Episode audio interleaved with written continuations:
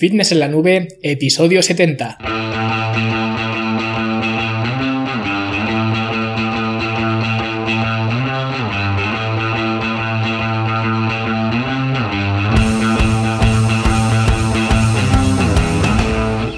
A todos un viernes más aquí a vuestro podcast A Fitness en la Nube, donde hablamos de fitness, de nutrición, de entrenamiento y donde cada viernes, cada semana os traigo las técnicas, las estrategias, los trucos, los consejos y como lo queráis llamar para que construyáis un mejor físico y tengáis un estilo de vida más activo y más saludable.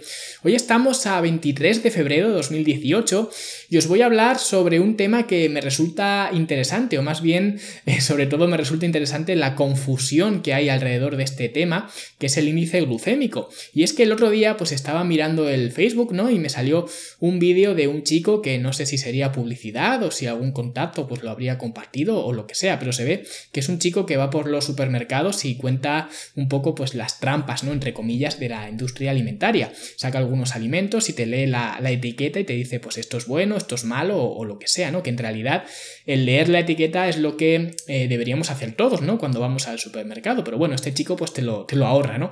Y realmente no empecé eh, a ver el vídeo porque sabéis que cuando vais mirando el Facebook pues os aparecen los vídeos sin sonido y luego ya pues si te interesa verlo pues lo abres y ya se oye, ¿no? Y realmente pues me llamó la atención, es cierto, ver a un hombre en el supermercado, ¿no? Cogiendo productos y leyendo las etiquetas pero no lo iba a abrir, ¿no? Pero de repente vi que cogió un paquete de estos de tortitas de arroz, ¿no? De estos snacks que hay en todos los supermercados y me entró la curiosidad de ver lo que, lo que decía. Y lo que dijo fue básicamente pues que las tortas de arroz son una mala elección porque tienen un índice glucémico muy alto y por tanto pues disparan la, insulina y eso pues nos hace engordar, que es el discurso que se da últimamente de forma habitual, ¿no? Y a mí eso pues me chocó mucho porque eh, ya digo, no sé quién es este chico, seguramente pues sea nutricionista o tendrá mucho conocimiento, no lo dudo, pero eso fue un patinazo importante. Yo quiero explicar por qué el índice glucémico o cuantificar a los alimentos simplemente atendiendo a ese índice glucémico me parece un error. Lo primero que tenemos que ver es que eh, si hablamos del índice glucémico, los eh, principales afectados ¿no? pues son los carbohidratos, porque los carbohidratos se pueden distinguir entre complejos y simples, pero esta es una división incompleta, ¿no? porque el principio eh, básico es que los carbohidratos complejos se digieren más lentamente y por tanto pues entran a la sangre poco a poco y los carbohidratos simples se digieren rápido y entran a la sangre de forma brusca, por lo que para mantenerte delgado, para estar saludable y para que quemar grasa, ¿no? Para tener todos estos eh, beneficios, pues tienes que comer carbohidratos complejos en lugar de simples. Y esto realmente no es un mal consejo general de salud, pero como digo, es algo un poco incompleto. Y aquí es donde entra el juego el índice glucémico, ya que los carbohidratos entran a la sangre a una velocidad determinada que es diferente, eh, diferente entre ellos, ¿no? Y el índice glucémico es una escala del 1 al 100 que establece la velocidad a la que estos carbohidratos acceden al torrente sanguíneo y sorprendentemente, alimentos catalogados como carbohidratos complejos, como pueden ser las patatas, por ejemplo, entran a la sangre más rápidamente que otros carbohidratos más simples, como pueden ser pues, las manzanas. Entonces, así distinguimos entre los tipos de carbohidratos, ¿no? Y consideramos como carbohidratos de alto índice glucémico, pues los que tienen más o menos un índice glucémico de más de, de 70, ¿no? Los que tienen menos de 55 tienen un índice glucémico bajo y los que están entre, entre medias, ¿no? Entre 55 y 70, pues tienen un índice glucémico medio, ¿no? Siendo el valor máximo 100 que equivale al pan blanco, ¿no? Que sería el valor máximo porque al final, pues esto no deja de ser una comparación entre, entre carbohidratos, ¿vale? Eh, la velocidad que tarda un carbohidrato en llegar a, la sangre comparada con, el pan blanco, no siendo 100 el valor de referencia del, pan blanco, Y este índice glucémico se originó al principio para ayudar a los diabéticos con sus niveles de, de glucosa, aunque ya posteriormente pues, se ha utilizado la nutrición deportiva hasta el punto que hay algunas dietas que catalogan a los hidratos de carbono como buenos o malos, atendiendo únicamente a su índice glucémico. Y este es un problema eh, que ocurre mucho en la industria del fitness, ¿no? Cuando vemos eh, términos que suenan muy bien, ¿no? Términos muy técnicos, pues los adquirimos para, hacer más complicado todo esto que, es comer, ¿no? Como era el caso que, que, he citado al principio, ¿no? Que catalogaba como malas las tortas de arroz simplemente porque tenían un índice glucémico muy alto, ¿no? Sin embargo, y otra vez, como he dicho al principio, el término de índice glucémico tiene bastantes limitaciones y especialmente en la nutrición deportiva y voy a enumerar estas limitaciones para que veáis que el índice glucémico pues está bastante sobrevalorado. Y el primero y el más claro es que no tiene en cuenta las combinaciones de alimentos, porque diferentes alimentos al consumirse de forma conjunta, pues modifican la velocidad de absorción. Por ejemplo, si consumes eh, arroz blanco que tiene un índice glucémico alto, pero lo acompañas con verduras como el brócoli, pimientos, espinacas o, lo que sea, ¿no? Pues el índice glucémico de esa comida va a variar, va a ser menor por la mezcla de, alimentos. Y lo mismo ocurre si en lugar de meter verduras, pues metes eh, carne, pescados, eh, frutos secos, o, o sea, una comida completa, que al final es lo que hacemos todos. No creo que nadie pues consuma solamente arroz en una comida. Y de todas formas, aunque lo hicieras, aunque comieras eh, solo arroz en una comida, y este es el segundo problema que tiene el índice glucémico, es que mide todos los valores en ayunas y realmente en ayunas solo haces la primera comida del día, ¿no? El resto no las haces en, ayunas, por lo que no sabemos eh, cuál es el índice glucémico que tendría el arroz a las 8 de la tarde después de haber hecho otras tres comidas eh, durante el día, ¿no? No podríamos saber ese, ese dato. Y estos dos problemas son el vivo reflejo de lo que hablaba precisamente la semana pasada, de este problema de la, de la ciencia, entre comillas, o de la pseudociencia, como queráis eh, verlo, ¿no? Ya que en un laboratorio, pues podemos hacer unas tablas muy bonitas, muy chulas, que digan que este alimento tiene un índice glucémico de X, ¿no? Pero tomado de forma aislada y en ayunas. Y eso en el mundo real no lo hace nadie, por lo que la validez eh, que tiene eh, el índice glucémico es nula y mucho menos para que sea algo pues definitivo como para catalogar si un alimento es bueno o es malo atendiendo solo a, este dato, ¿no? Pero es que ahí no terminan las limitaciones del índice glucémico porque otra limitación bastante seria, porque las anteriores son indicadores o indicaciones de que el índice glucémico no es fiable, pero esta limitación que voy a decir a continuación demuestra que no es que no sea fiable, sino que no tiene ningún sentido. Y la limitación es que no tiene en cuenta la densidad calórica del alimento. Y voy a explicarme un poco para que, para que lo entendáis mejor. Estos eh, valores del índice glucémico están basados al consumir 50 gramos de carbohidratos. Entonces, por esa razón, una barrita de cereales eh, sin azúcar, por ejemplo, me parece que vi que tenía en torno a un valor de, 50, que teóricamente para los que creen en este indicador del índice glucémico sería un valor eh, seguro, ¿no? Me hace un poco de gracia decir lo de, lo de seguro, ¿no? Porque parecen las zonas de, los zombies, ¿no? Zona segura y zona no segura. Mientras que las diabólicas zanahorias ¿no? Porque crudas tienen un índice glucémico menor, pero al cocerlas el índice glucémico de las zanahorias pues eh, aumenta, ¿no? Y por eso hay gente que por ahí que dice que no se pueden tomar, ¿no? Creo que eh, si las cueces tienen en torno al 90 o algo así, ¿no? Un valor muy alto, pero es que para llegar a consumir 50 gramos de carbohidratos de los que hay en las zanahorias, tendríamos que comernos, pues yo que sé, una docena de, zanahorias de, una, de una vez. Mientras que quizás con una barrita energética seguramente pues ya tengamos esos 50 gramos de, carbohidratos. Entonces, a ver quién es el guapo, quién es la guapa que se come 12 o 15 zanahorias de una sentada. Y si has eh, perdido una apuesta, pues quizá lo hagas, ¿no? Pero si no, pues no creo que lo vayas a hacer. Y además, recordad que eh, para que esos valores sean verídicos, ¿vale? Para que tuvieran sentido, tendrías que comerte las zanahorias solas, sin estar acompañadas de ningún otro alimento, y en ayunas, que no sé muy bien quién va a hacer ese, desayuno, ¿no? Tomarse 12 zanahorias para desayunar sí que sería el, desayuno de los campeones. Y lo mismo ocurre, por ejemplo, con la sandía. Tiene un índice glucémico pues bastante elevado, no recuerdo exactamente eh, cuánto era, y la gente pues evita comerla porque tiene ese tan elevado índice glucémico y entonces es muy peligrosa para nuestra glucosa en sangre y, demás, ¿no? Pero para comerte 50 gramos de carbohidratos de sandía tienes, tienes que comer mucha, ¿eh? Desconozco la cantidad exacta, pero es posible que si comes sandía de vez en cuando pues no llegues ni siquiera a acumular 50 gramos de carbohidratos carbohidratos de sandía ni siquiera en todo el verano, ¿no? Que es la época de, de las sandías. Y lo que quiero decir con esto es que el índice glucémico es totalmente absurdo. Y sí, es cierto, es verídico, está fundamentado, está contrastado, pero no tiene aplicación real. Es como el índice de masa eh, corporal, que también escribió un artículo hablando de él, ¿vale? Que se utiliza mucho para ver pues, la condición física de las personas, para evaluar eh, la condición física de las personas y es una medida que se utiliza pues en todos sitios, ¿no? Y esta medida está muy sujeta a la generalidad y en cuanto te alejas un poco de la población general pues ya no tiene validez, igual que con el índice glucémico que estamos hablando, que cuando te alejas un poco de las condiciones bajo las cuales se ha realizado ese estudio, porque no deja de ser un, un estudio, ¿no? Pues ya no sirve para nada. Y por último, otra de las cosas que no tiene en cuenta es la saciedad, que viene un poco también ligado pues a lo anterior, a la densidad calórica, porque es mucho más difícil consumir 500 calorías de patata asada que 500 calorías de Coca-Cola, por ejemplo. Pero es que, digo más, esta teoría del índice glucémico se apoya en que al consumir carbohidratos de alto índice glucémico, nuestra glucosa en sangre aumenta de golpe y entonces pues tenemos que liberar mucha insulina para limpiar el torrente sanguíneo.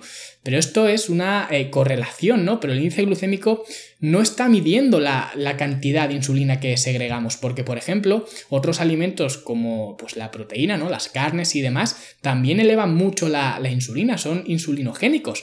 Y además, eh, la cantidad de insulina que segregamos también está muy ligada a la condición física de, cada persona, porque una persona que esté en buena condición física, que esté eh, saludable, ¿no? Pues va a segregar menos insulina para la misma cantidad de, alimentos ingeridos que otra persona, por ejemplo, que tenga sobrepeso, que tenga obesidad o que tenga cualquier otra eh, patología. Entonces, aunque el índice glucémico sea un intento, podríamos decir, ¿no? de comprobar la insulina que generamos eh, dado un alimento concreto, ¿no? Realmente eso no es lo que significa.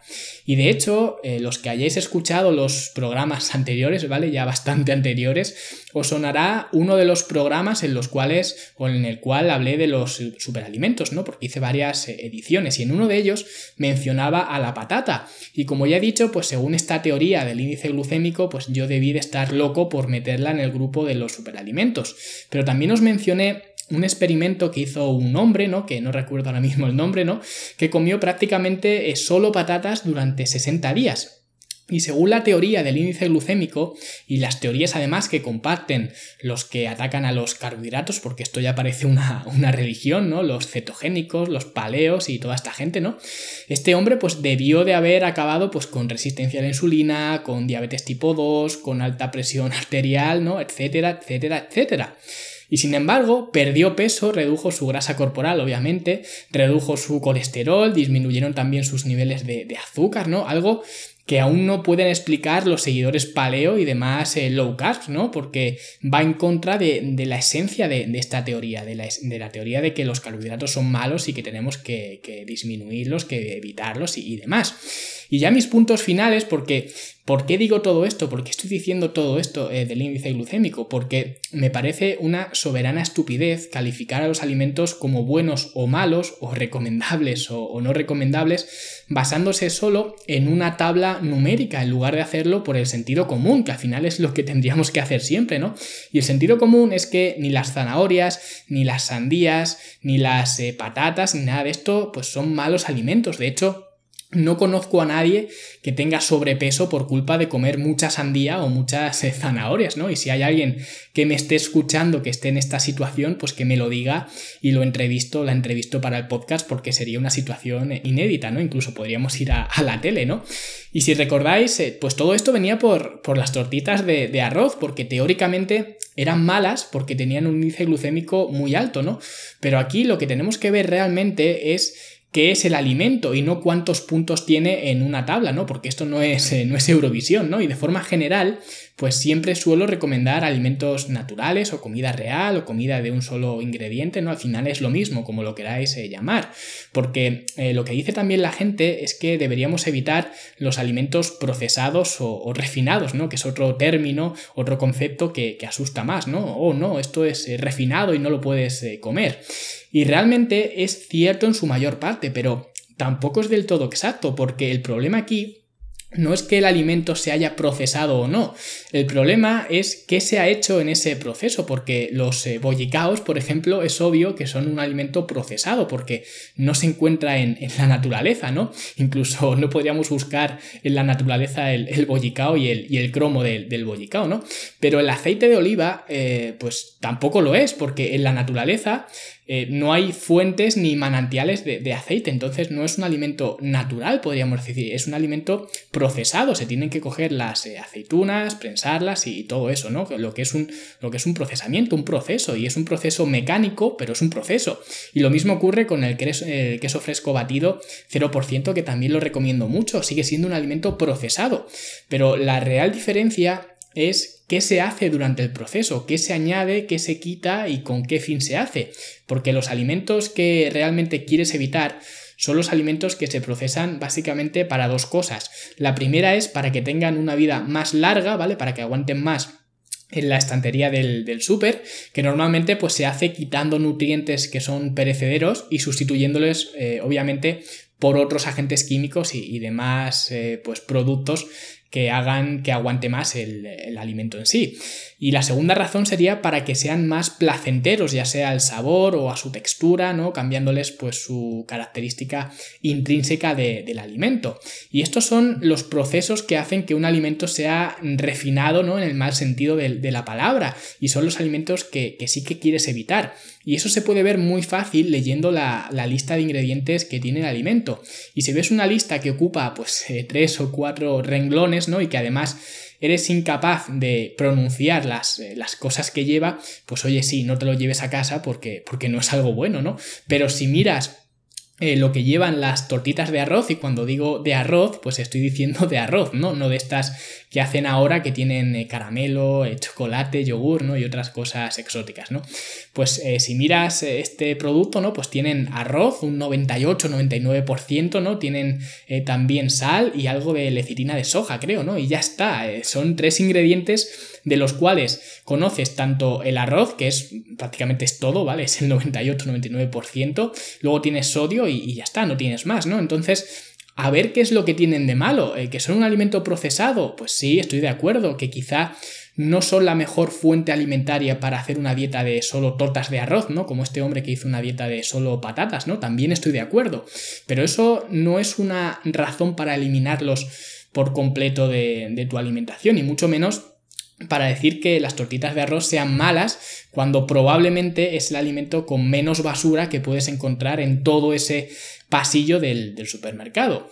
Y sí, otro argumento paleo es que es un alimento al que no estamos adaptados, ¿no? Y ningún antepasado nuestro sobrevivió comiendo tortitas de, de arroz, eso es cierto, pero esa es la suerte que tenemos de estar en esta época y tener acceso pues a todos estos alimentos y no solo las tortas de arroz, sino en general, porque para mí las tortas de arroz son un alimento que suelo recomendar bastante tanto por su comodidad, porque no cuesta nada echártelas eh, en el bolso o en la mochila, ¿no? Junto a unos frutos secos o a un platido de proteínas incluso, ¿no? Para hacer una comida en el trabajo o en el parque o, o donde sea, ¿no? O sea que son muy convenientes y además otra ventaja que tienen es que se digieren muy bien y conozco a gente, he trabajado con gente que el arroz, por ejemplo, le cuesta mucho comerlo porque pues le dan eh, ardores y otros problemas estomacales, pero las tortas de arroz las eh, comen bien y las toleran bien.